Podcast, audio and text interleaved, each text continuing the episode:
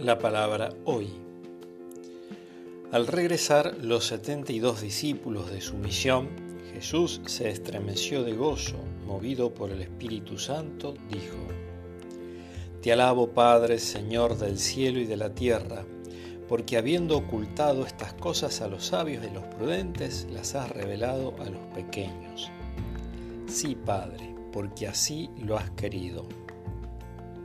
Todo me ha sido dado por mi Padre, y nadie sabe quién es el Hijo sino el Padre, como nadie sabe quién es el Padre sino el Hijo, y aquel a quien el Hijo se lo quiera revelar.